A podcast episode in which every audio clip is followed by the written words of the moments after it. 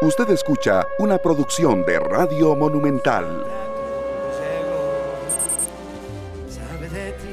Una de la tarde con 32 minutos. Bienvenidos amigos oyentes. Gracias por estar una vez más acá en Monumental, la radio de Costa Rica. En esta tarde estamos en vivo y estamos muy contentos de que usted nos acompañe. Así es. Eh, hoy es 23 de noviembre, ya prácticamente cerrando el mes de noviembre y entrando de lleno a un mes que tiene mucha noticia, mucha información eh, mucho regocijo, muchas carreras, muchos ajetreos, eh, también mucha planificación y sobre todo el cierre de un año que ha sido muy, pero muy intenso. De verdad, muchas gracias. Es un gran privilegio que usted nos acompañe, sea donde sea que se encuentre, si está en su carro, si está en su lugar de trabajo, si está fuera de Costa Rica, si está almorzando al ser la una de la tarde ya con 34 minutos, si va camino a, su lugar de estudio. Em, el fuerte saludo también para padres de familia, tíos, abuelos. Eh, está ya cerrando el curso lectivo. Hoy em, en la mañana vi muchos lugares, em, centros educativos donde ya es prácticamente los últimos días de clases en algunos, ¿verdad? En otros pues todavía no. Y bueno, es un ambiente de mucha, de mucha, de mucho frenesí. La calle está de verdad de locos. Eh, amigos oyentes, tengamos esa precaución para hoy y sobre todo para mañana, que es viernes 24 de noviembre, el viernes negro, el Black Friday, tengamos en cuenta que sí será una jornada de mucho movimiento en carretera. Santa Claus llegó a la ciudad, nos dice este cantautor argentino Diego Torres, en parte del menú de música que tenemos para todos ustedes. Tendremos eh, canciones de Navidad durante el resto de este mes, otras pues no. Eh, iremos ahí intercalando, de verdad, eh, ha sido un año muy productivo para nosotros, muy agradecidos de verdad con todos ustedes, con los amigos oyentes, con todo el personal que hace posible que esta tarde llegue a la señal de Radio Monumental a través de los 93.5 en Facebook Live, Canal 2 Costa Rica. El saludo para la gente que ya se nos está conectando y sobre todo para todos ustedes, amigos oyentes. Vamos a dar un rápido repaso al horario. Nosotros hoy jueves 23 vamos hasta las 2 de la tarde con 30 minutos. Hay mucho fútbol hoy. A esa hora ya arranca la transmisión de nuestros compañeros de Deportes Monumental. A las 3 juega Grecia contra el Deportivo Saprissa. Saprissa a ratificar ese primer lugar que luce absolutamente casi inalcanzable para el segundo puesto que es Liga Deportiva La Jolense. A las 5 en punto arrancan nuestros compañeros de Pelando el Ojo que van hasta las 6 con 45. Y ahí viene la transmisión ya del cierre de la jornada número 21. San Carlos contra el Municipal Pérez Celedón, que bueno, ha tenido un torneo bastante malo, la verdad. Gracias amigos oyentes, permanezcan en sintonía de Radio Monumental y nosotros le damos la bienvenida a nuestro primer invitado de hoy, agradeciéndole mucho de verdad que esté con nosotros a don Germán Morales, él es socio director, socio impuestos y legal de Norton Legal, que eh, tiene Gran Norton Costa Rica Legal, que tiene mucha experiencia en temas de eh, impuestos, de movimientos de divisas, eh, del área de impuestos para clientes de diversos sectores y de verdad queremos hoy ahondar un poco en un tema que es muy afín en parte a lo que tocamos ayer del movimiento comercial que se da eh, a finales de año y que nosotros eh, recapitulamos muchas dudas que ustedes tienen. Ha sido un año muy atípico en cuanto al tema del precio eh, y el tipo de cambio del dólar. Hoy, por ejemplo, el Banco Central, de acuerdo con el último reporte de 23 de noviembre, 527,78 la compra, 534,70 la venta y bueno, la fluctuación ha sido eh, pues no muy alta y no es tan normal que esté eh, en este rango eh, en, ya prácticamente cerrando noviembre. Entonces, un poco la perspectiva de qué va a ocurrir, don Germán, consejos para la gente, hay gente que considera que estando tan bajo si es prudente comprar muchos o no, tomando en cuenta que quizás suban con el pago de aguinaldos, enero y demás. Em, ¿Qué perspectiva y sobre todo qué consejos a la gente? Don Germán, gracias de verdad por estar acá en esta tarde. Gracias, gracias. Buenas tardes a todos. Un gusto estar aquí en Radio Monumental. Igual, igual. Vea, es un tema complicado. Si usted me hubiera preguntado eh, cómo iba a pasar con el tipo de cambio en esta temporada de fin de año, en los años 21, 20, hubiera dicho que posiblemente iba a bajar un poquito, porque normalmente en esas temporadas en forma ordinaria las empresas normalmente tenían, o las personas físicas tenían certificados para respaldar algunos pagos grandes de diciembre, como aguinaldos, iban, lo liquidaban y pagaban los aguinaldos. Entonces había un sobrante de divisas en el mercado, lo que hacía normalmente que a finales de diciembre el tipo de cambio bajara. No obstante, este año ha sido atípico, es un año totalmente diferente. Recordemos que a mediados del año 22 el tipo de cambio llegó a un pico súper alto de 690, 692, 697. En enero empezó a bajar, llegando al pico que tenemos hoy, ahorita ya de caída máxima, como usted lo acaba de indicar, de 527 colones por dólar. Si usted hace eso, un comparativo de caída, anda alrededor de un 25%. Quiere decir que los que los que tienen dólares han visto disminuido su adquisición de compra de bienes y servicios en un 25%. Por lo tanto, digamos, este año lo que ha pasado es que las empresas y las personas que tienen ingresos en dólares, si bien no han visto un cambio drástico, porque el tipo de cambio ha estado en los meses de este año 23 entre 543 y 530, lo cierto es que ha sido muy bajo. Y cuando entonces usted va y convierte esos dólares en colones para pagar sus gastos, principalmente los emprendedores y las empresas que pagan planillas en colones, ya consiguen menos colones, por lo tanto todo les cuesta más caro. ¿Cuánto? Un 25% más caro. Esto está generando entonces que hayan mayores costos en la economía y menores rentabilidades. ¿Qué sucede con esto? Hay un grupo que puede ser que esté mejor, que es el grupo que tiene deudas en dólares, que habíamos hablado ya en el país, que eran alrededor de 800, 600 mil personas que deben en dólares, que compraron su casa, su apartamento en dólares, estos posiblemente se están beneficiando porque eh, van y pagan su deuda en, dólares con menos colones, porque entonces tienen que convertirlo en una moneda menor. Claro. Evidentemente aquí hay ganadores y perdedores en una situación difícil de entender en un país que es muy dolarizado. Prácticamente usted en los restaurantes ya les compran, le, dicen que si quiere pagar en dólares, los alquileres típicamente se pagan en dólares, los vehículos se pagan en dólares. O sea, hay una actividad que está muy dolarizada y por lo tanto esto afecta radicalmente a ese tipo de sector. Aquí lo que hay que pensar es que si este es un año que no es típico, es totalmente atípico, ¿cómo cree uno que vaya a pasar? Imagínense que las noticias de la semana es que el Banco Central tiene el acumulado de divisas más altos de los últimos 20 años. Y una de las formas de controlar que el tipo de cambio siga cayendo es que el banco compre cualquier sobrante de divisas que quede para que el tipo de cambio no caiga más. El banco no está motivado para ir a comprar porque tiene demasiadas divisas, por lo tanto puede hacer que el tipo de cambio caiga.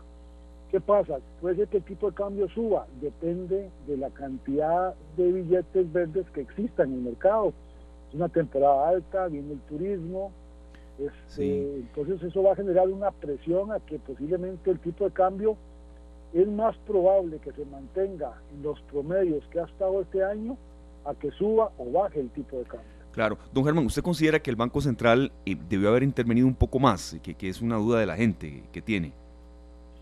El banco al inicio, cuando esta operación se empezó a dar a la baja, cuando realmente el tipo de cambio estaba cayendo en julio, agosto, octubre del año pasado, el banco pudo haber este, eliminado, corregido las expectativas de la gente si el banco sale y compra el sobrante de divisas. Entonces no se genera la presión que se generó, producto de que entonces al haber sobrante de divisas la gente no las compraba esperando que cayeran más. Recordemos que esto se maneja por la expectativa del público y el banco no logró detener la expectativa de la gente y no compró divisas, entonces cada vez sobraban más y por eso es que el tipo de cambio cayó de 690 y tanto a los 527 que tenemos hoy. Ahí creo donde después no le faltó un poco de estrategia al Banco Central. Evidentemente uno lo entiende que es estrategia porque a ellos posiblemente desde el punto de vista de Estado les sirve el tipo de cambio a la baja porque así como te indiqué que los que tienen deudas en dólares sí. un beneficio ahora, ¿quién es el mayor deudor del país? El Estado. Por lo tanto, evidentemente el Estado está debiendo cada vez menos colones y para pagar las cuotas de deuda del Estado al exterior lo paga cada vez con menos colones. Entonces al Estado le sirve de alguna forma que el tipo de cambio esté a la baja. Claro, es, es, completamente comprensible esa explicación que usted nos da, recordando que en junio del 2022, don Germán y amigos oyentes, el precio de venta del dólar superó incluso los 700 colones. Recuerda esa época, bueno, ahí eso fue en junio del 2022 eh, y ahora vea por dónde andamos, ¿verdad? Ahí va la, otra consulta que quería hacerle, don Germán, y alguna que tengan los oyentes al 905-222-0000, bienvenidas, sabemos que la consulta de uno puede ser la de muchas personas. Viendo que el dólar está en este nivel, Em, recordemos, junio del 2022 superó incluso los 700 colones en ventanillas. Hoy está en algunos rangos eh, incluso por debajo de 530. Em, el tipo de cambio hoy en el Banco Central, la compra 527. Si la gente quiere comprar y comprar, ¿qué, qué consejo dar? ¿Es recomendable o, no tanto, don Germán? Todo tiene pros y contras. El principio básico es, digamos, en qué moneda yo me manejo. Si mis ingresos son en dólares, parecería que tiene sentido que yo maneje dólares porque es lo que tengo, porque en la medida que yo los convierta a colones recibo menos. Pero por otro lado, si yo manejo colones, este, yo podría ir a comprar más dólares porque cada vez pago menos colones. Entonces, posiblemente eso es lo que esté pasando, ¿verdad? Pero, ¿qué es lo que sucede? Como hay una expectativa de que el tipo de cambio baje, el que tiene colones dice, voy a esperarme, porque tal vez mañana están más bajos. Entonces eso genera la expectativa de que no se compran esos dólares y entonces genera la presión a la baja.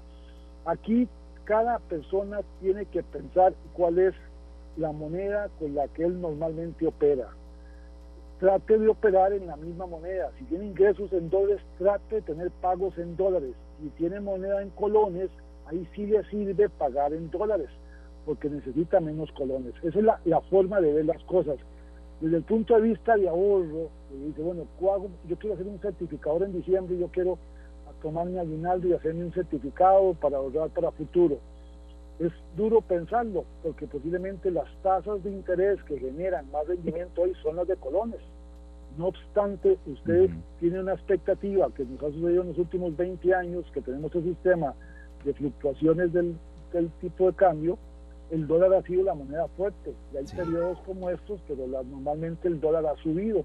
Entonces hay una decisión que tomar. ¿Qué hago? Pienso en que hoy tengo un mejor rendimiento, una mejor tasa, pero puede ser que a mediano plazo el tipo de cambio suba y pierda el diferencial cambiario. Esa es la decisión complicada a tomar. Entendiendo que si mi inversión debería ser de corto plazo, por los números que cualquiera haga hoy, debería de invertir en colones porque tiene las las mejores tasas. Por eso es que ha habido ese cambio en los últimos años, en los últimos meses. Pero bueno, esto es un tema complejo, difícil y, entender que uno no normalmente no está en ganar o perder en divisas. Uno tiene que centrarse en la actividad que se realiza. Si usted es periodista y presta servicios profesionales como periodista, ese es su negocio, dedíquese a eso y si eventualmente gana por diferencias de cambio, que sea por circunstancia, pero el centro de su negocio debería ser la actividad, porque cuando uno piensa más en ganar por divisas, podría estar tomando decisiones incorrectas de su negocio, que es el que le genera el ingreso realmente importante para su actividad. Claro, aquí nos llega una consulta. Eh, la gente que gana en dólares, ¿verdad? Evidentemente se ha visto muy afectada. Una consulta aquí, ¿qué, qué consejo dar? Digamos, eh, no sé si intentar, eso es muy complicado, ¿verdad? Ahí, y, sé de algunas empresas que pueden llegar a alguna especie de, posibilidad de que se haga el cambio de, salario, pero eso no es, digamos, eh, del, cambio de moneda en que se eroga el salario, pero es muy difícil, no es tan fácil tampoco. Eh, y entendemos perfectamente la gente que gana en dólares de cómo se ha visto afectada, este don Germán. Sí, por eso la gente que gana en dólares lo que tiene que hacer es tratar de poner sus gastos en dólares, su alquiler en dólares, si tiene cuota de vehículo en dólares, este, para que no tenga que hacer conversión a colones, porque ahí pierde demasiado. Esa es la, la premisa que hay que tener. Y si pueden negociar que sus salarios se los pasen a colones, entendiendo que posiblemente no sabemos el horizonte de cuánto le va a servir, puede hacer que sea seis meses o un año, y si el tipo de cambio sube, se va a jalar las mechas, como decimos uno después que, que le cambiaran la, la moneda de pago no es fácil, el mercado no es fácil de entender, en forma, eh, con mucho cuidado analícelo y repito, analicen más bien el tiempo, analicen eh, a qué se dedican, dediquen a generar rentabilidad por su negocio, más pensando en generar ganancias por tipos de cambio.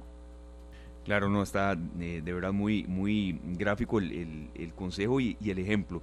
Mm, el tema del pago de aguinaldos, eh, mm, ya estamos 23 de noviembre, esto hay algunas empresas que lo pagan eh, ya del primero de diciembre, otras, recordemos que hay una fecha límite que es el 20 de diciembre y eso es otro enfoque que tendremos acá en esta tarde con especialistas en la, parte legal.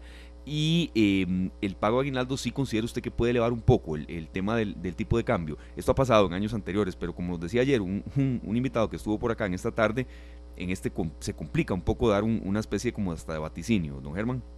Sí, es que normalmente el, pago del aguinaldo lo que hace es mayor abundancia de dólares, porque lo que hace es, eh, que usted liquida los certificados para pagar aguinaldos. Y hay una probabilidad altísima de que los aguinaldos se consuman, se consuman en bienes y servicios.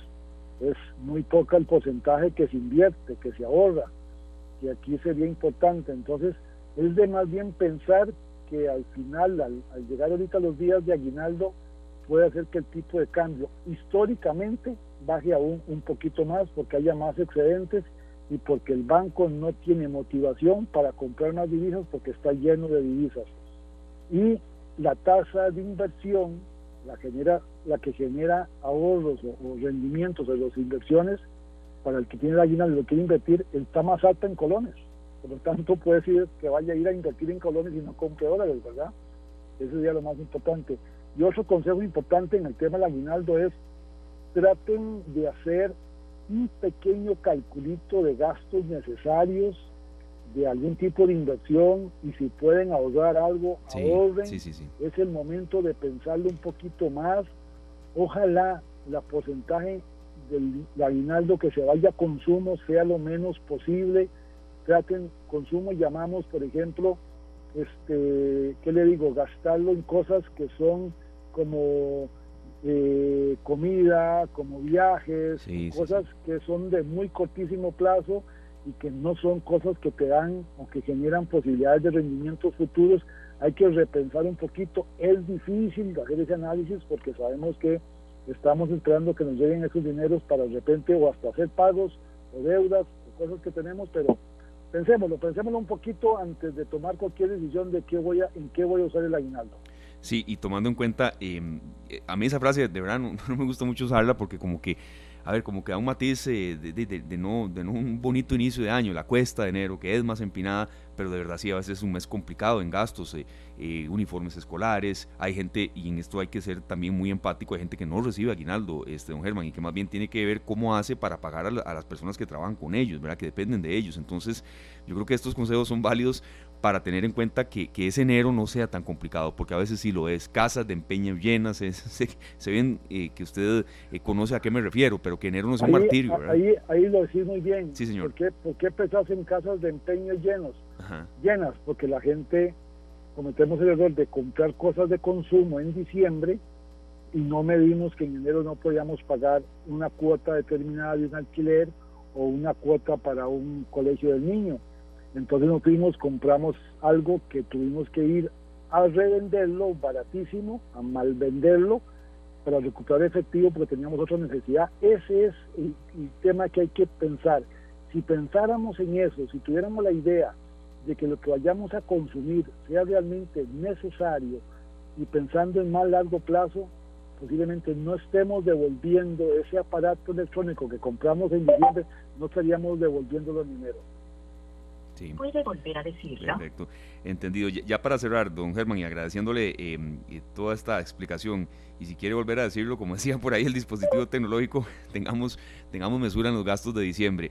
Eh, don Germán, em, el tema de, declaraciones fiscales, ha habido un cambio en fechas, ¿verdad? Ha habido un cambio en fechas que a veces la gente es bueno refrescar cuáles son las más actuales, digamos, en, las que la gente tiene que tener más pendiente, que tiene que presentar una declaración fiscal. Esta es una época de año también en la que los contadores corren muchísimo por, por a veces descuidos de la gente. Em, ¿Qué nos puede aportar en ese punto, de don Germán?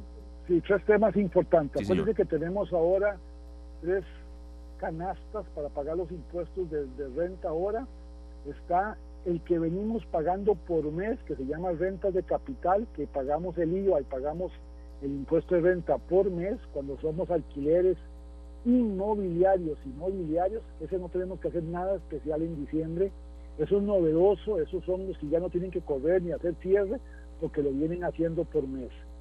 Las sociedades inactivas, las que tienen bienes que no se mueven, que son solo tenedoras, gavetas de bienes, y las sociedades de utilidades, las que tienen normalmente, típicamente cualquier actividad, una tienda en la avenida central, una zapatería o una industria, esta sigue cerrando, pero ahora en diciembre.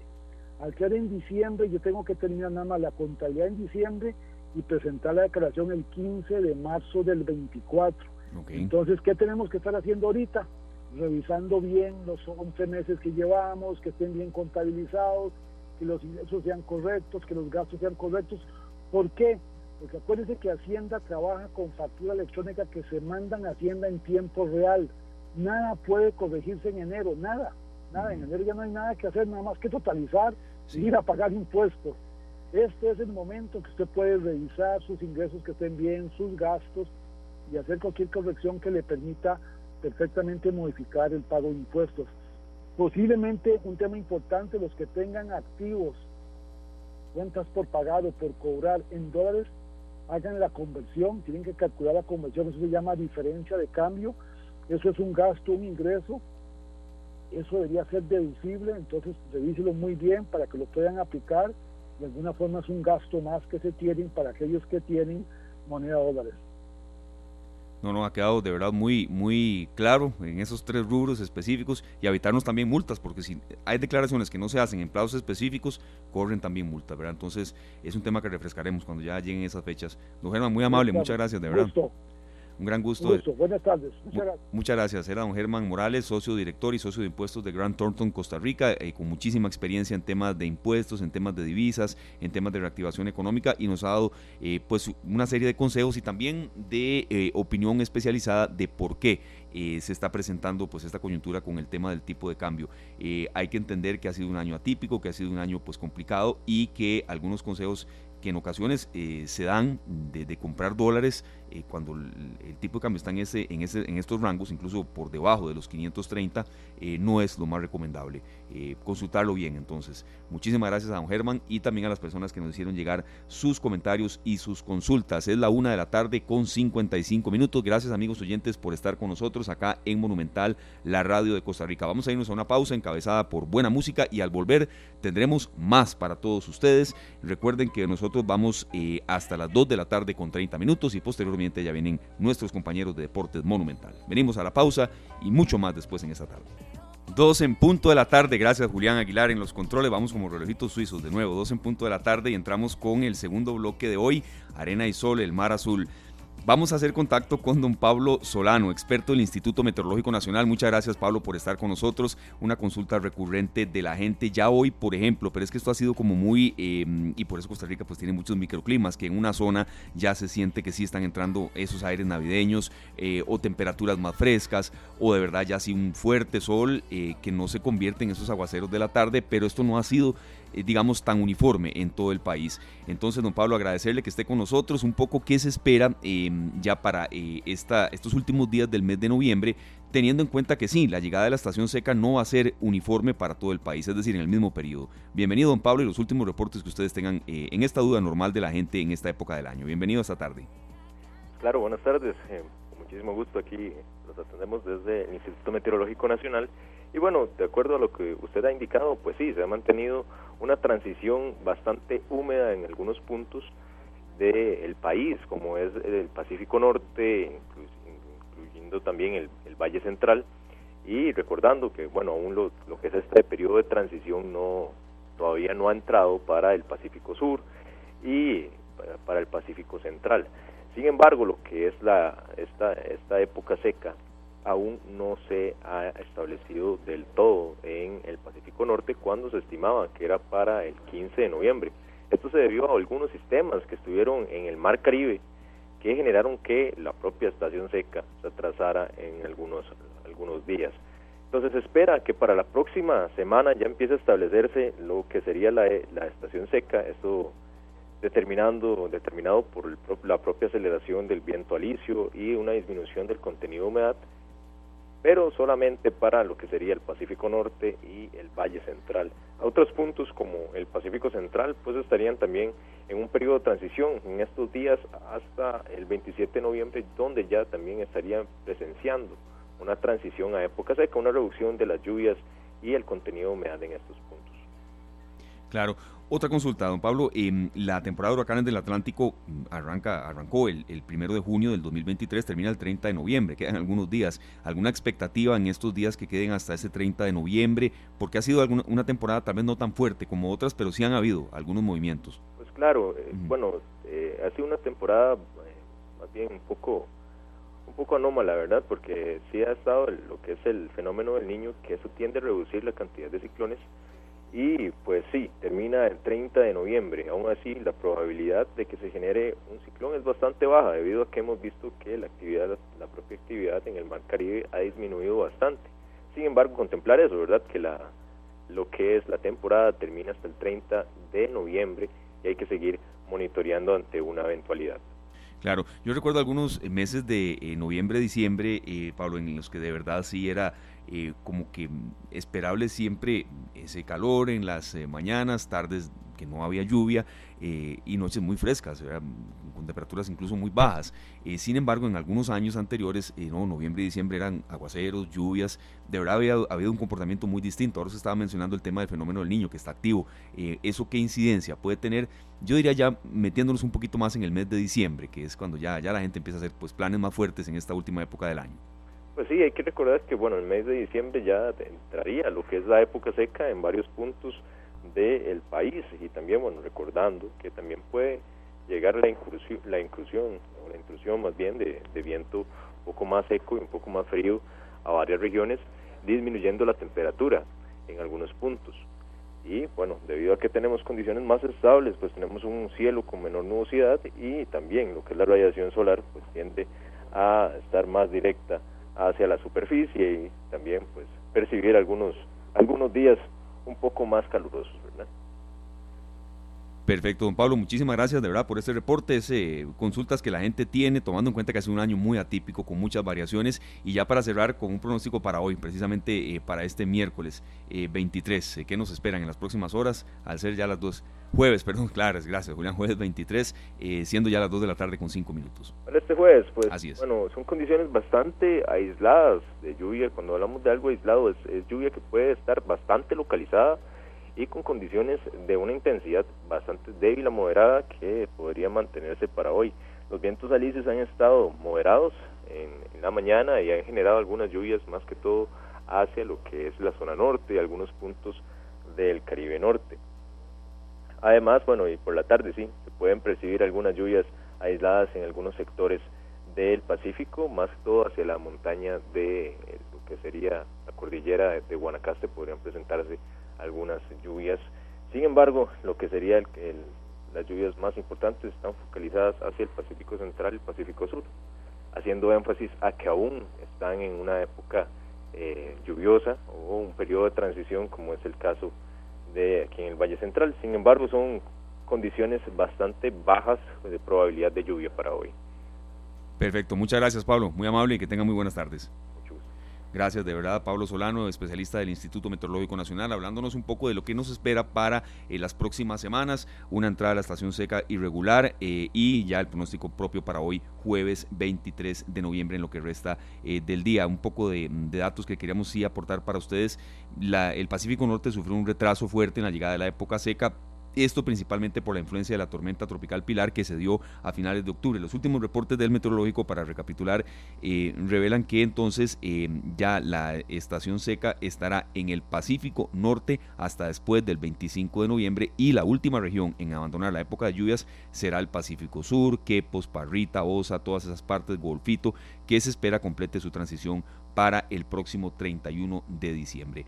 Son las 2 de la tarde con 7 minutos. Gracias amigos oyentes por continuar con nosotros. Antes de irnos a nuestra última pausa y hablar un poco de lo que tendremos eh, ya en el bloque de cierre y en el programa de mañana, que volvemos a, horario habitual 3 eh, a 5 de la tarde, eh, queríamos darle un fuerte saludo a nuestro compañero Fabricio Santamaría, que está en proceso de recuperación su mamá. entonces Fabricio Santamaría, así Julián, muchas gracias más bien de verdad por todo el apoyo de hoy. locutor comercial, voz monumental, todo el apoyo Fabricio y que la salud de su mamá esté cada día mejor. Y también ahora sí, don Julián, el saludo de cumpleaños para alguien muy especial es el papá de nuestra compañera de Nova Cinemas, Repretel. Laura Ortega, gerente de mercadeo de Nova Cinemas, su papá, don José Antonio Ortega Vega, que oye Monumental desde que se levanta hasta que se duerme.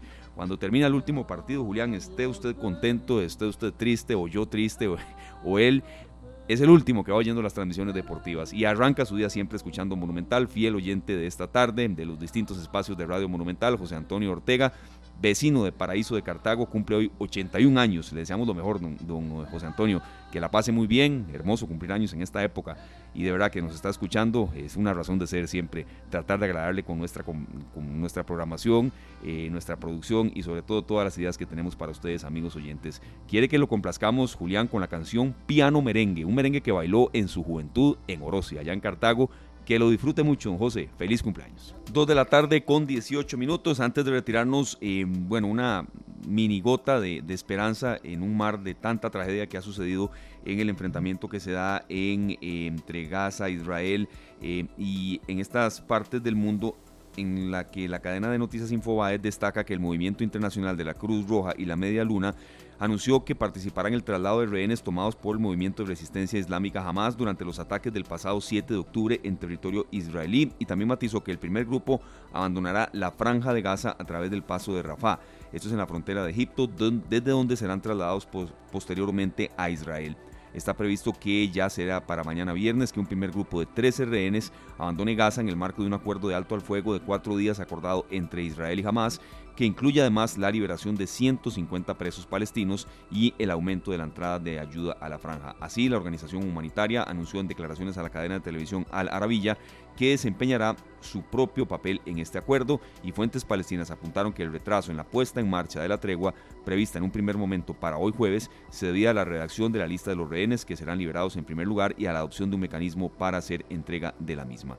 Em, detalles que vienen em, ya llegando en la última semana de noviembre en una guerra que ha sido sin fin y que bueno por lo menos tiene una especie eh, de gota de esperanza cuando hay em, esta liberación de rehenes de un grupo de civiles que incluye 13 mujeres y también entre ellos varios niños.